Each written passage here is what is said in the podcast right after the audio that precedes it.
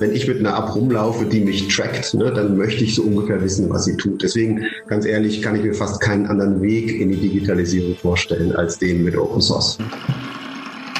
Ackerschnacker, der Podcast des Cyber Innovation Hub der Bundeswehr. Raphael ist der Gründungsdirektor der Bundesagentur für Sprunginnovation, kurz Sprint. Das gibt uns natürlich viel, viel Gesprächsstoff für die nächsten Minuten. Wie üblich im Ackerschnacker-Format werden wir kurz miteinander grundlegend äh, ein paar Fragen besprechen, die ich vorbereitet habe. Raphael hat die Zeit, ein bisschen zu erklären, wie es um seine Vorhaben steht. Und im Anschluss kann ich die Fragen weiterleiten, die ich hier von euch als Zuhörer gestellt bekomme. Erstmal nochmal herzlich willkommen. Raphael, wo erwische ich denn eigentlich dich gerade? Wo sitzt du? Ich sitze gerade im herbstlichen Köln. Hier regnet es gegen die Fensterscheiben wie Dulle. Ich war letzte Woche zum ersten Mal wieder in Leipzig, äh, weil Corona uns ja ein bisschen was, äh, die einen Strich durch die Rechnung gemacht hat, was den Aufbau der Agentur physisch vor Ort angeht. Aber wir nehmen jetzt gerade wieder volle Kanne Fahrt auf. Ich wohne hier in Köln. Ich habe gelesen, du hast mit 16 Jahren dein erstes Softwareunternehmen gegründet. Was waren vielleicht Learnings daraus, wo du dir da vielleicht damals schon denken hättest können, Mensch, so eine Bundesagentur würde helfen? Soweit hat meine Fantasie als 16-Jähriger noch nicht so wirklich gereicht, wenn ich ganz ehrlich bin. Irgendwie äh, in dem Alter kennt man Politik und die Regierung eigentlich fast nicht. Ne? Also man, man geht in die Schule, man hört dann vielleicht zum ersten Mal damals noch vom Kreiswehrersatzamt. Ne? War so die erste Amtshandlung, mit der man zu tun bekam.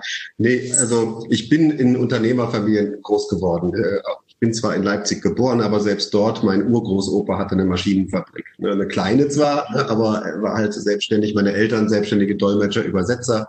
Da bin ich unterm Schreibtisch sozusagen aufgewachsen und meine Mutter hat mir immer gesagt, ich habe schreiben gelernt und das erste, was ich dann selber gemacht habe, war eine Rechnung schreiben. so, wenn man das dann, ich bin dann 74 Jahre rübergekommen in den Westen, mein Vater ist Spanier, deswegen ist uns das damals äh, gelungen und habe dann äh, den grandiosen Kapitalismus vor Augen geführt bekommen, deswegen lag auch das irgendwie nahe, dass ich dann irgendwann mal eine Firma hat. Ich bin so mit zwölf in Kontakt mit Mikrocomputern gekommen und der ganzen Digitalelektronik und dann äh, durfte ich auch nach Amerika weiterfahren, wo ein verrückter äh, Onkel von mir wohnt der mir die Sachen nahegebracht hat. Und äh, ich meine, wir reden jetzt über das Jahr, das wir überlegen, 1978. Ne? Also es ist schon alles ein bisschen her. Da war das mit Computern noch recht ungewöhnlich. Und wenn man was wissen wollte, musste man wirklich in die USA fahren. Und als ich dann eben immer hin und her pendelte, lag es irgendwie nahe, dass ich das, was ich dort lernte, dann hier sozusagen zum Markt trug. Eigentlich mehr mit dem Wunsch, möglichst viele Leute daran teilhaben zu lassen, weil ich die Technologie so cool fand. Das war, glaube ich, mein Antrieb da. Wenn du sagst, mit dem Wunsch, möglichst viele Leute daran teilhaben zu lassen, du bist hinterher dann relativ stark in der Open Source Branche unterwegs gewesen. Also erst bei SUSE, das kenne ich selber noch, das hatte ich damals auch mit, glaube ich, 12, 13 Jahren auf meinen Windows-Rechner raufgefrickelt. Ja, gut, gar nicht schneller läuft funktioniert. Lag aber nicht zwingend an dem Programm, sondern vielleicht eher an meinen Schwierigkeiten in der Konsole zu kompilieren. Genau, aber du und später dann bei Open Exchange, da warst du auch Gründer, bietest da quasi ja Open Source äh, Programme in erster Linie für das Office Environment an. Was reizt dich da bei diesem Open Source Gedanken so?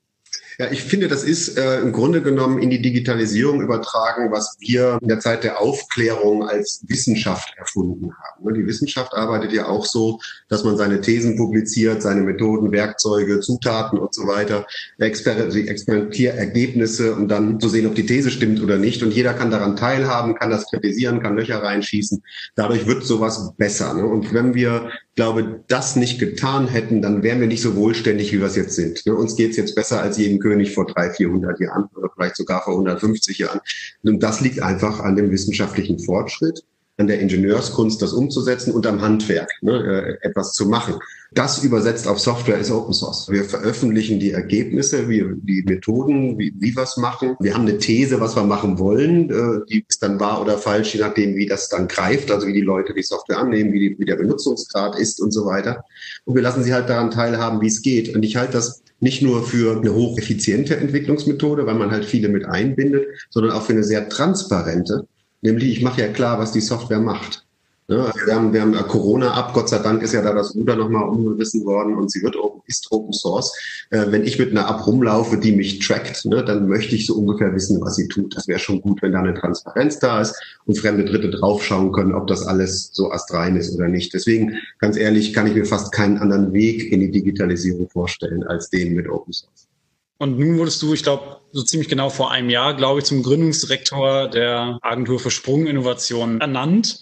Und bist, glaube ich, dann spätestens auch seit ähm, Oktober und dann auch seit Januar mit dem entsprechenden Budget dahinter in Amt Würden. Wie kam es dazu und hast du gezögert oder was waren deine Überlegungen, als du den Posten quasi vor Augen hattest, den zu nehmen oder quasi den bei Open Exchange weiterzuführen? Ja, das war sicherlich alles nicht geplant. Also angefangen hat es damit und auch nicht erwartet. Also äh, so ist das Leben manchmal. Angefangen hat es damit, dass äh, ich in die Gründungskommission berufen wurde. Denn äh, es wurde im Koalitionsvertrag festgelegt, dass man so etwas wie die Agentur haben möchte. Jetzt ging es natürlich darum, das zu designen. Wie machen wir es denn?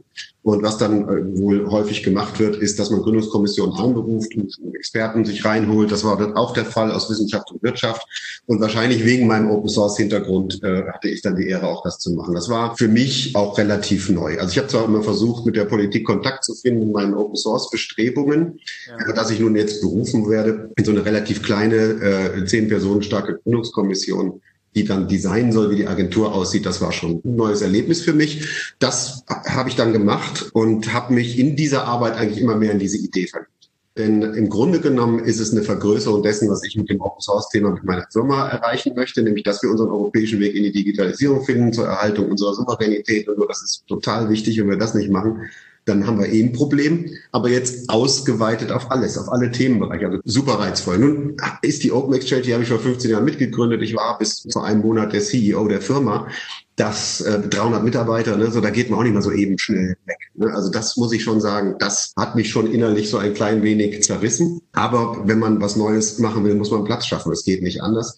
Äh, ich habe das große Glück, einen fantastischen Nachfolger gefunden zu haben, den ich auch schon ewig kenne und der das jetzt wunderbar weiterführen wird. Aber sowas weiß man immer erst hinterher. Diese Spannung, die war da schon da. Aber ich habe gedacht, jetzt hast du das auch zwölf Jahre gemacht. Das ist auch für die Open Exchange gut, wenn da mal was Neues passiert und da frischer Wind reinkommt sozusagen. Und auf der anderen Seite, es ist so once in a lifetime. Ne? Also das machst du jetzt oder du machst es nie. Und so habe ich dann, als ich am 17., nee, warte mal, am 4.7. bin ich berufen worden. Am 17.7. stand ich dann mit den Ministern, Minister Altmaier, Minister Karl Karliczek auf der Bühne. Dann brach der Tsunami auf mich nieder. Das hatte ich natürlich auch nicht so ganz auf dem Radar. Ich habe gedacht, ja, kein Problem. Und jetzt so ein bisschen wie mit der Cyberagentur, jetzt gründen wir mal in Ruhe. Ne? Ja, das ist eine Pustekuchen. Ne? Du stehst auf der Bühne und die ganze Welt denkt natürlich, du bist da und jetzt geht's los. Dem ist natürlich irgendwie nicht so. Gott sei Dank habe ich viele tolle Leute, die die Idee so toll fanden, dass die mir einfach geholfen haben, da nicht abzusaufen und auch schon die Arbeit aufzunehmen. Wir haben dann technisch, glaube ich, bis zum 12.12. .12. oder sowas gebraucht, um uns zu gründen. Es musste ja noch eine Standortentscheidung gefällt werden. War mir auch neu, dass das eine echte Prozedur ist.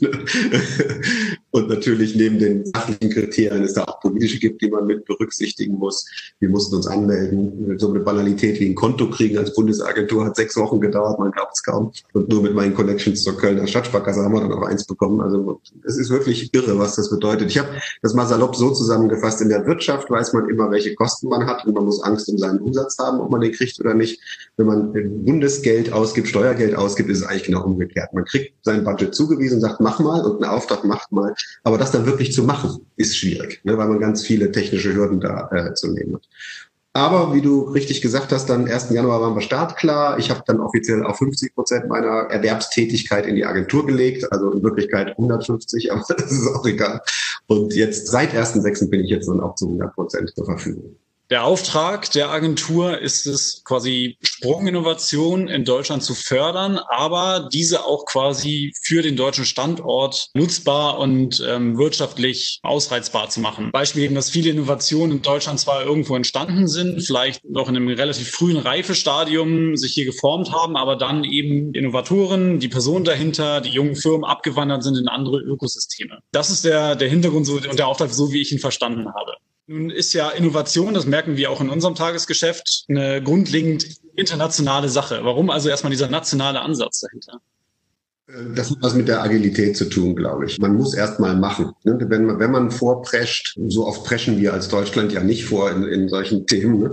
aber wenn man mal vorprescht und das gut macht, dann ist es nicht schwierig, eine Zusammenarbeit auf europäischer Ebene zu schaffen. Und in der Tat ist es schon so, dass insbesondere Frankreich, mit denen wir eigentlich immer, äh, jetzt hast du ja gestern mitbekommen, Gaia X, ne? das ist ja so eine ähnliche Initiative, da ist die Agentur auch mit dabei, wenn man so eine Initiative mal anfängt, und Gaia X hat auch erstmal als deutsche Initiative angefangen und das attraktiv ist, dann hat man eher ein Arbeitsvolumenproblem, ne, weil man, wenn man international geht, natürlich jetzt immer mehr koordinieren muss. Ne, dazu braucht man Leute und so und Zeit. Das muss man erstmal aufbauen. Das ist so ein bisschen so eine Grätsche. Ist es ganz natürlich, dass man das ausweitet. Also ganz selbstverständlich ist diese Initiative eine mindestens europäische, wobei man Europa glaube ich, noch viel weiter fassen kann. Ne? Also wenn man jetzt die, die Wirtschaftsblöcke nimmt, mit denen wir zu tun haben, ist eigentlich alles minus USA und China interessiert und potenziell auch ein Partner, denk, denke ich. Wobei auch eine USA kann ein Partner sein. Wir können auch ein Projekt zusammenarbeiten. Der Auftrag ist in der Tat so, wenn ich das ein bisschen anders formuliere, um das noch klarer zu machen. Wir haben ja ein tolles Wissenschaftssystem. So ist das ja nicht. Wir sind auch Patentweltmeister. Wir sind Forschungsweltmeister. Wir geben auf Bundesebene 18 Milliarden Euro im Jahr aus für Wissenschaft und Forschung und dann auf Landesebene in den Universitäten und so weiter auch nochmal ganz schön viel Geld und wir machen tolle Erfindungen. Es wird gerne MP3 genannt, aber es gibt ja also Fax, Farbfernsehen, Tod und Teufel. Also wir haben nach dem Krieg auch noch was auf die Reihe gekriegt, so ist das nicht. Aber äh, wie du richtig sagst, die Umsetzung in Wirtschaftsleistung oder volkswirtschaftlichen Nutzen ist uns nicht gelungen. Das heißt, die Verzahnung zwischen Wissenschaft und Wirtschaft, da ist irgendwas schiefgegangen anscheinend. Die Wirtschaft selber ist auch extrem leistungsfähig. Ne? Wir, wir haben Weltmarktführer überall. Wir sind eine leistungsstarke Wirtschaft. Ne? Wir, uns geht's gut. Wir haben eine geringe Arbeitslosigkeit und so. So eine Krise wie Corona Corona meistern wir auch noch. Also da kann man auch nicht meckern.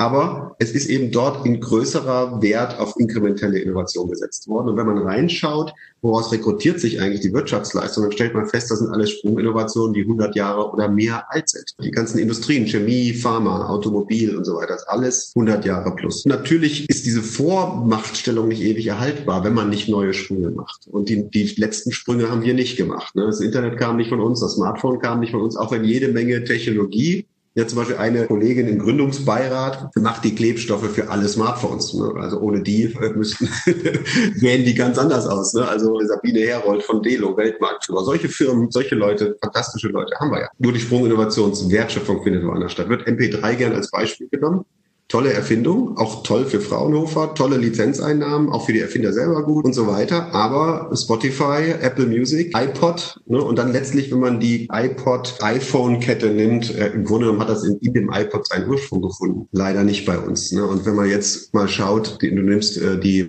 fünf wertvollsten Firmen der USA und zählst sie zusammen, die sind mehr wert als alle Firmen in Deutschland zusammen, die öffentlich, zumindest öffentlich gehandelt werden. Ne? Daher hat man in der Regierung erkannt, das muss sich ändern und deswegen auch so einen Typen wie mich genommen ich bin ja nicht your usual irgendwie Mensch, der eine Bundesagentur gründet, aber man hat gesagt, wir müssen jetzt mal jemanden nehmen, der die beiden Welten verbunden kriegt. Wie könnt ihr denn das Innovators Dilemma lösen? Weil letzten Endes Sprunginnovation zu identifizieren und auch zu gucken, wann ist die Zeit reif dafür, das ist ja immer der Knackpunkt, ne, wo man dann irgendwann von der inkrementellen Innovation weg kann. Äh, auch beim Smartphone ging ja mit einher, dass beispielsweise relativ zeitgleich Edge und UMTS-Netze aufgebaut wurden. Ohne die hätte das vorher auch gar nicht funktionieren können. Das heißt, es sind ja immer viele gegenseitig sich bedingende Umweltfaktoren und auf einmal trägt eine Idee, die vielleicht zehn Jahre eher überhaupt nicht getragen hätte. Smartphone gab es ja auch zehn Jahre vorher von Nokia, Communicator. Ne? Ja, mit irgendwie Stifteingaben oder ähm, Klapppads, genau. Ja. ja, auch von Apple selber gab es das Newton, ne? das war der das war quasi das iPad 20 Jahre vorher. Ne? Ja. Eine Sprunginnovation ist eigentlich immer dadurch charakterisiert, dass sie aus mehreren Einzelinnovationen besteht. Ne? Und manche sind externe Innovationen, die du selber vielleicht auch gar nicht beeinflussen kannst. Ja. Darüber muss man sich nur im Klaren sein, dass man die braucht. Das übersieht man häufig, wenn man loslegt. Also du hast das sehr schön beschrieben beim Smartphone. In dem Smartphone selber sind schon eine Menge Komponenten drin, die so auch noch nicht da waren. Aber die in sich aber keine Sprunginnovation waren, waren nett, nettes Detail. Also zum Beispiel, dass man GPS so klein kriegte. Ja. Also das, ne, da kennt ihr euch ja auch mit aus bei der Bundeswehr. Ne? Das ist über eine lange Kette von Innovationen entstanden, auch angefördert durch die DARPA übrigens, ne? also die ja so ein bisschen auch eine Vorbildorganisation ist, die Defense Advanced Research Projects Agency, die militärisch und zivil zusammen macht eigentlich, oder eher Dual Use, wir machen es so ein bisschen anders. Ne? Ich bin ja eine äh, zivile Agentur. Aber das musste ja vorher erstmal passieren und dann immer kleiner werden, dass man das auch mit Stromverbrauch und so weiter in so eine kleine Kiste kriegt. Und das ist eine dieser Innovationen, die in diese Sprunginnovation reingehen. Also was machen wir? Wir scouten aktiv Menschen, Innovatoren, Innovatoren, die dieses Potenzial haben, solche Innovationen zu machen. Ich sage gleich nochmal was drüber, was das für eine Sorte Mensch ist. Wir bringen die zusammen mit anderen Innovatoren, Innovatoren, um eben diese Aneinanderkettung von Innovationen zu machen, ne, zu diesem hoffentlich dann Sprung-Innovationsklumpen. Und wir helfen natürlich, die externen Faktoren äh, zu analysieren.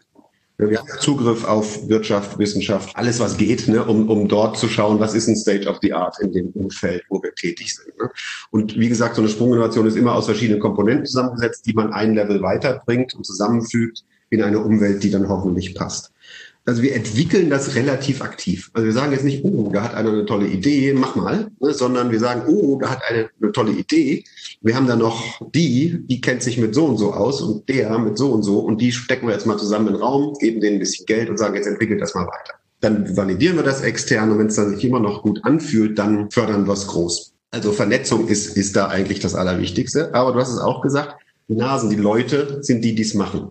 Also wir setzen nicht auf irgendwelche Bewertungsverfahren in einem Excel-Spreadsheet von 500 mal 500 Zeilen und Spalten, um zu versuchen, die Sprunginnovation sozusagen zu mathematisieren. Das geht nämlich nicht sondern wir setzen auf Leute. Und diese Leute sind insofern speziell, als dass die für ihre Themen an beiden Enden der Kerze sozusagen brennen. Das sind so diese Menschen, die, wenn sie morgens aufwachen, als erstes an ihr Thema denken, den ganzen Tag damit verbringen und nachts noch davon träumen. Machen die 10, 20 Jahre lang. Wenn sie dann noch das Glück haben, ein bisschen intelligent zu sein, die intellektuelle Kapazität zu haben und das Glück haben, auf einem spannenden Thema zu sein. Das ist die Innovatorin, der Innovator, den wir suchen. Denn die sind dann die Koryphäen auf ihrem Gebiet, wenn die nichts anderes machen. Ich nehme als Beispiel gerne, weil wir darüber reden dürfen, diesen Analogcomputer-Professor. Da haben wir vorher darüber geredet, dass ich immer diesen Hintergrund habe von dessen Labor, weil das so cool aussieht.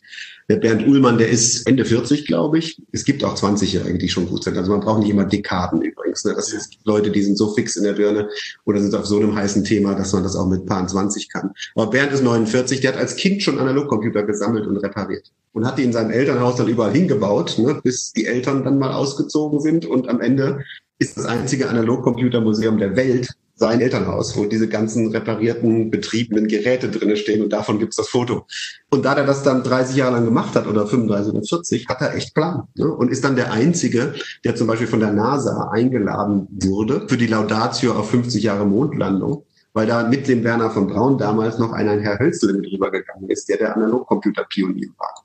So, und Bernd kann natürlich über den referieren und auch erklären, was sie da gemacht haben. So, mit dem Bernd haben wir jetzt ein paar andere Genies, so eine Quantenkryptologin aus Berlin, die ist, glaube ich, mal zarte 22 oder 23 Jahre alt aber hat's mal so richtig drauf. Wir haben einen Astronomen da drauf, der die Verschmelzung schwarzer Löcher berechnet hat und dabei ein mathematisches Verfahren entwickelt hat, was wir gut gebrauchen können.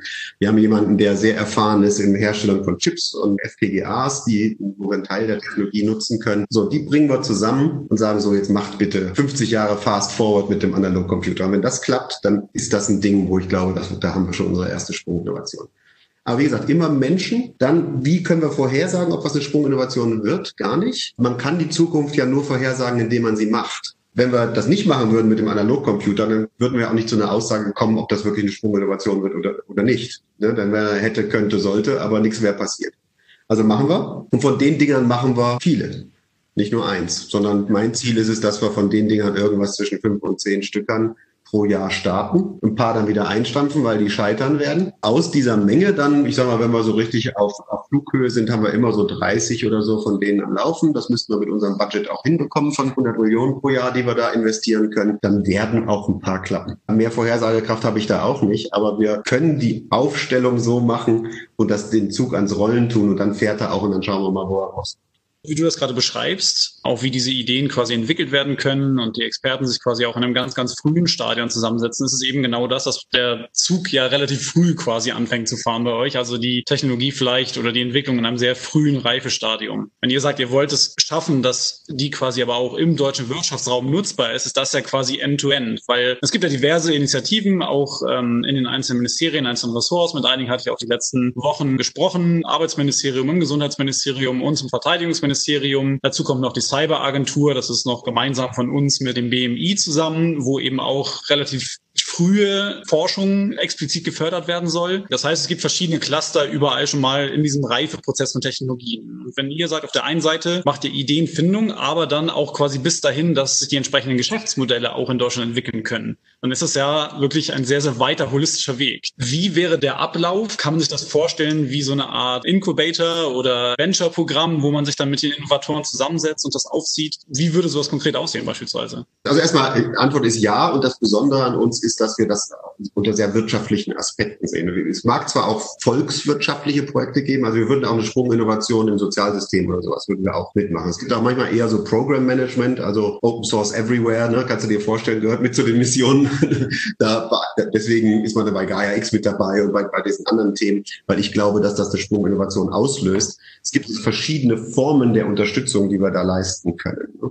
Aber ich sag mal, die klassische, ich, und ich nehme jetzt mal bewusst eine eher technisch getriebene Sprunginnovation als Beispiel, weil das kann man sich am ehesten vorstellen, ist das Portfolio wirklich dies eines ich sag's mal, geduldigen Inkubators und Netzwerkers. Ne? Wir, wir bringen die verschiedenen Player hin. Häufig ist das so, dass die Innovatorinnen und Innovatoren nicht unbedingt Unternehmertypen sind. Muss der Unternehmertyp werden, der Marketing, Vertrieb, Go-to-Market, Businesspläne und so ein Kram kann. Auch wenn man die vielleicht am Anfang nur auf der Kostenseite braucht, weil es noch keinen Umsatz gibt. Aber so kommt das Thema Business Development doch üblicherweise relativ schnell um auszuloten, wie denn die Monetarisierungsstrategie von der Sprunginnovation ist. Man muss ja was Konkretes tun dann mit dem Ding. Es kann richtiges Empire-Building sein. Ne? Also wenn man, wenn man sich das Geschäftsmodell dann überlegt, dann kann man ja von, ich sag mal, einer reinen Intellectual Property Business, ne, wo man sagt, wir, wir entwickeln das, aber dann verkaufen wir das IP und machen damit Geld, bis hin zu einem voll vertikal integrierten Konzern, eine neuartige Art der Stromerzeugung entwickeln. So kann man die IP an die Stromerzeuger verkaufen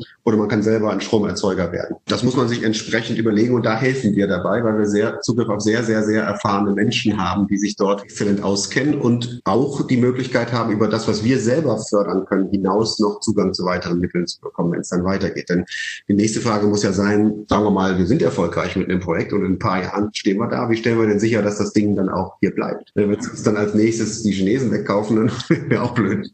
So, darüber müssen wir jetzt schon nachdenken, ne, dass diese, diese Schiene, die da fährt, dann auch auf der Spur bleibt. Ne? Also, dass die nicht nach links oder rechts abbiegt mit unseren Projekten. Auch das machen wir. Das heißt, wir, wir denken jetzt schon drüber nach, wie wir in der Spätphase das Projekt dann quasi aus unseren Armen entlassen können in die große weite Welt, um dort halt hier ihren Nutzen zu stiften, die Innovationswertschöpfung dann hier zu nutzen. Macht ihr das über Unternehmensanteile dann oder also wenn ihr quasi so eine Idee unterstützt und man dann irgendwann auch institutionell ausgründet und dann eine Firma eine Idee weiterentwickelt und eben sagt, wir machen nicht den Verkauf der Idee, sondern entwickeln das Ganze weiter und weiter, Gibt es da schon Überlegungen, wie das dann in so einer Bundesagentur funktioniert? Wird da dann irgendwann Return of Investment erwartet oder wie würde das Business Development da weitergehen? Das sind ja auch für Public Sector Organisationen relativ spannende erste Fragen, die, glaube ich, so noch gar nicht so aufgetreten sind, die auch zu lösen sind. Ja, nee, absolut. Wir sollen ja eine neue Art der Förderung sein. Ne? So, deswegen betreten wir da echt viel Neuland. Ne? War übrigens mein Gedanke, ich fand den Namen Sprint gar nicht so toll. Den, den gab es schon, als ich kam. Und ich wollte die eigentlich Agentur für Neuland nennen, die Agentur. damit bin ich irgendwie nicht durchgekommen. Aber wir selber sind ja unsere erste Sprunginnovation, ne? weil wir völlig neu anfördern und auch scheitern. Ne? So, dann, dann steht man natürlich schnell da und sagt, sag mal, verschwendet ihr nicht Steuergeld, ne? wenn ihr in ein Projekt investiert und das scheitert. Ich denke, am Ende muss der volkswirtschaftliche ROI erheblich positiv sein, wenn wir erfolgreich gewesen sein wollen. Ne? Aber ich gucke nicht unbedingt auf den ROI des Einzelprojekts. Ich bin kein VC, ich bin kein Venture Capitalist. Mir reicht das ja, wenn ich den volkswirtschaftlichen Nutzen stifte. Also wenn ich jetzt zum Beispiel im Gaia X das Sovereign Cloud Stack Projekt anförder, dann gucke ich nicht drauf, ob meine Anförderung da in irgendeiner Form Return erzeugt, sondern ich gucke drauf, ob das greift, das Thema eine, ob wir eine europäische Antwort auf die Hyperscaler am Ende kriegen. Wenn wir was kriegen, dann ist es absolut disruptiv, innovativ und erzeugt unglaublich viel volkswirtschaftlichen Nutzen. Und wenn nicht, dann haben wir ein Problem. Ne? Also das ist dann schon sehr auftragskonform, aber eben anders als ein VC. Unterm Strich bin ich trotzdem sehr optimistisch, dass wir auch Euro für Euro mehr als zurückgezahlt bekommen. Das glaube ich schon. Denn ein paar dieser Sprunginnovationen, wenn die wirklich greifen, sind auch finanziell lukrativ. Das funktioniert so, dass wir am Anfang, wenn aus unserem Projektprozess etwas rausscheint, wo wir sagen, hier können wir was machen, so wie gerade beschrieben mit dem Analogcomputer und wir die Player zusammenbringen, können wir beauftragen, das Projekt so weit zu entwickeln, dass wir beurteilen können, ob es wirklich was ist oder nicht ne, also zumindest sozusagen auf die nächste Schwelle bringen können, um dann richtig siebenstellig Geld auszupacken. Und also ich rede jetzt hier über, über kleine unterschwellige Beauftragungen ne, von, von 50, 100k oder sowas, ne, damit wir die Innovatoren so lange bezahlen können, dass das irgendwie eine Form hat, mit der wir zu unserem Aufsichtsrat gehen können zum einen, aber zum anderen uns auch selber sicherer sein können, dass das Ganze hier Hand und Fuß hat. Was dann das Hauptfördermedium sein soll, ist, dass wir eine 100% Tochter GmbH der Agentur gründen die ein Darlehen des Bundes oder eine Beauftragung bekommt. Das wissen wir noch nicht so genau, wo dann wirklich siebenstellige Beträge drin stehen. die dann das Intellectual Property aufnimmt, die Mitarbeiter, Innovatoren, Innovatoren aufnimmt und füttert sozusagen für die Laufzeit des Projektes, des Versuchs. Und wir begleiten das sehr intensiv. Ne? Also da sind wir, wir ein Hands-on-Inkubator. Wenn wir früh feststellen, dass das scheitert, dann hören wir auch früh auf. Ne? Also wir, wir haben keine festen Laufzeiten oder sowas. Es ist keine wissenschaftliche Projektförderung oder so. Und wenn es gut läuft, kann man auch mehr Mittel nachstopfen. Man kann Kooperationen eingehen. Man kann alles Mögliche machen, um das Ding dann groß zu machen. Und irgendwann wird dann der Zeitpunkt gekommen sein, wo man sagt, so jetzt steht's für sich alleine. Das Ding könnte jetzt erhebliche Umsätze machen. Koppeln es entweder ab und machen es selbstständig, beteiligen die Innovatoren, Innovatoren wie Firmengründer dann zu dem Zeitpunkt, damit die auch selber was davon haben.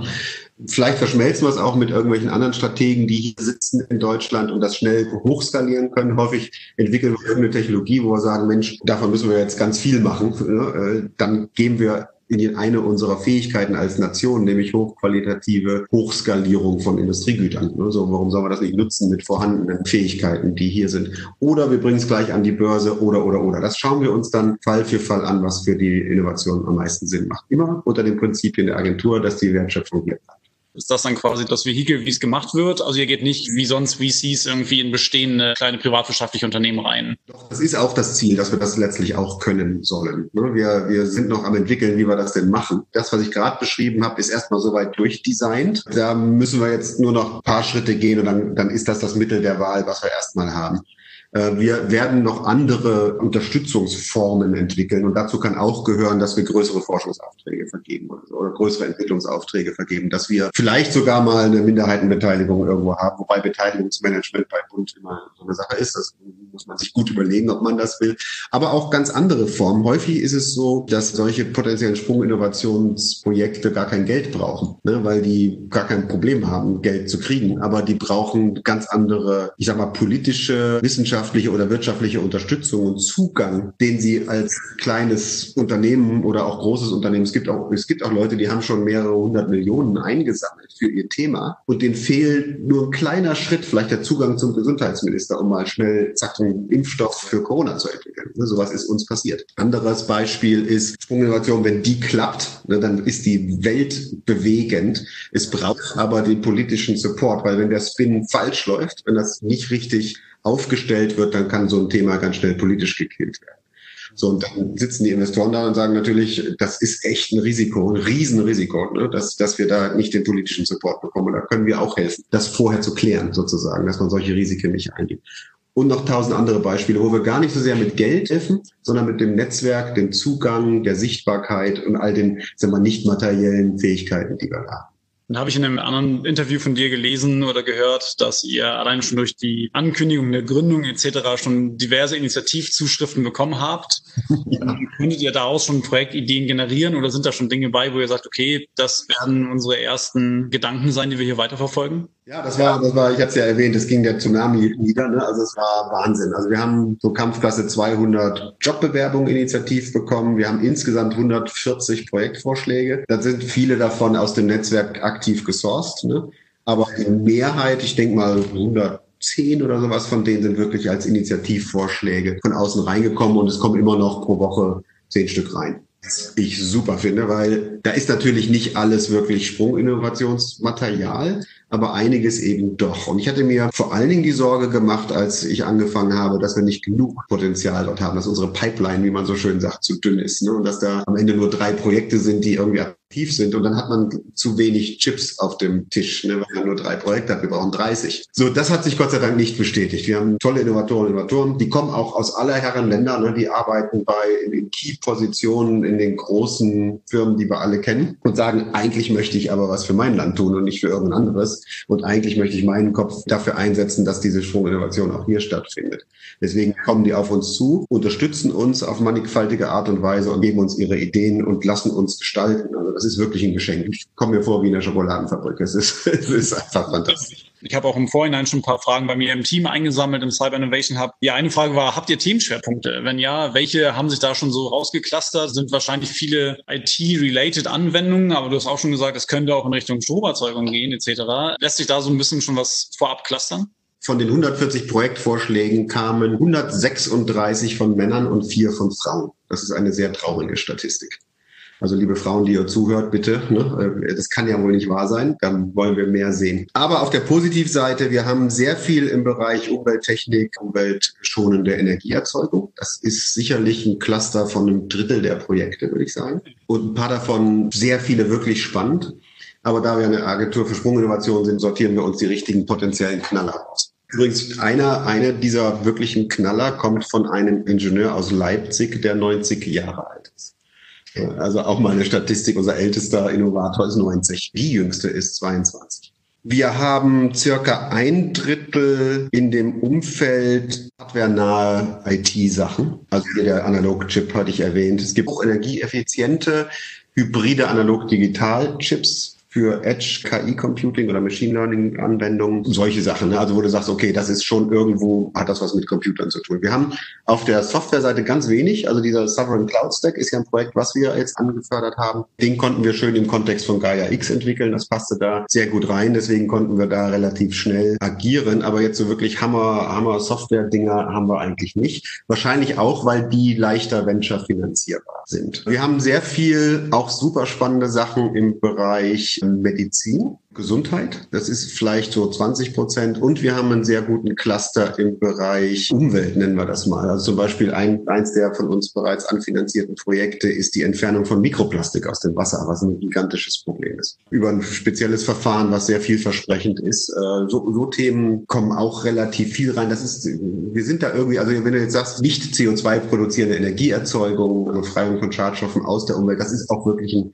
sehr, sehr tragendes Thema. Das ganze Nachhaltigkeit, Cradle to Cradle und so sind so Themen, die, die sehr stark kommen und die ich auch für Werte halte, die wir in diesen Sprunginnovationen gut mittransportieren können. Ich hatte ja eben erwähnt, du hast, als du nach Open Source gefragt hast, dass das ja so auf diesen humanistischen Grundwerten, die wir in der Zeit, als wir die Wissenschaft erfunden haben, irgendwie gut weiter transportiert. Wenn wir unsere Sprunginnovation damit aufladen, dann transportieren wir, glaube ich, auch unser Wertesystem mit unseren Produkten in die Welt und können sozusagen Made in Germany 2.0 definieren. Und das finde ich passt sehr gut mit dem zusammen, was wir hier zu tun gedenken.